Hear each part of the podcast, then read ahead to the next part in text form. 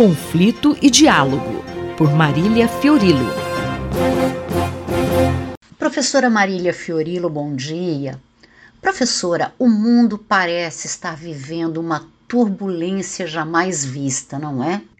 Com os olhos voltados para o indiciamento do ex-presidente Donald Trump por 37 crimes federais, ou então para a Ucrânia, onde persistem os crimes de guerra do Kremlin e se ensaia uma contraofensiva da resistência ucraniana, ou mesmo para contradança em ritmo de valsa da guerra comercial China versus Estados Unidos, o mundo volta as costas para graves crises humanitárias.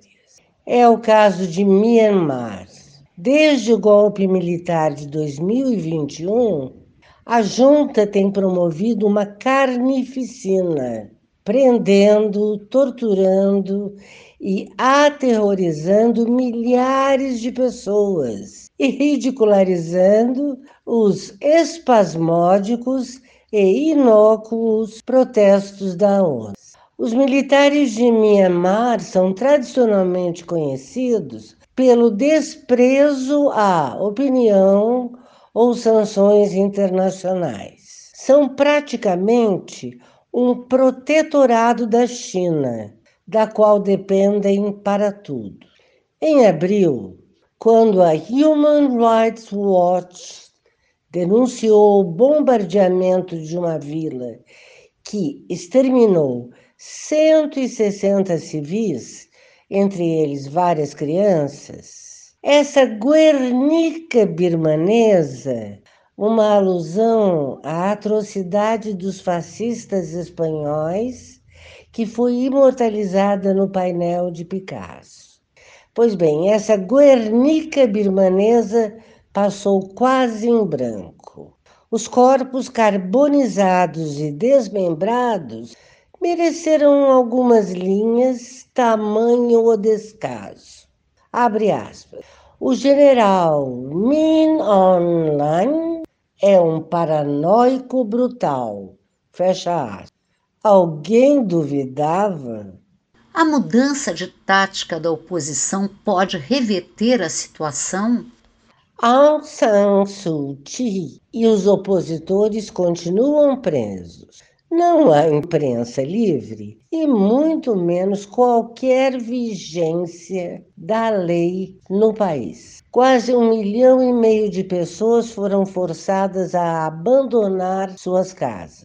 Isso sem contar as centenas de milhares de refugiados rohingya, vítimas de limpeza étnica e encurralados em Bangladesh. Se há um país que se enquadra milimetricamente em todas as variantes da barbárie, do genocídio a crimes de guerra, deles a crimes contra a humanidade, repetidos diariamente, diários, é Mianmar. Tamanho terrorismo de Estado, porém, conseguiu o impossível, isto é, a união de etnias diferentes que antes se detestavam em grupos de guerrilha da PDF, People Defense Forces. A guerra civil, pois, começou. Chega de flores no cabelo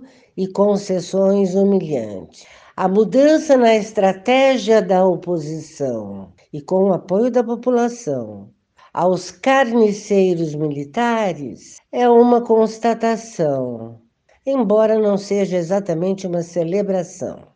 Essa guinada já resultou, surpreendentemente, na tomada de várias áreas controladas pela junta. A opção pela resistência armada é uma escolha contra o medo e a impotência embora nada possa garantir a sua vitória.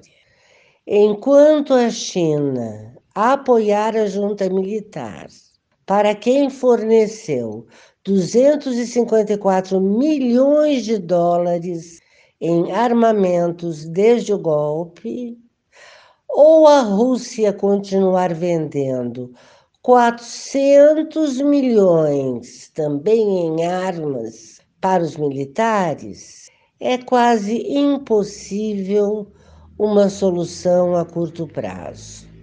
Se há algo que China e Rússia têm em comum e no qual hoje estão na vanguarda mundial, é o desprezo absoluto pelos direitos humanos. Esta foi a professora Marília Fiorilo que conversou comigo, Márcia Vanza. Conflito e Diálogo, por Marília Fiorilo.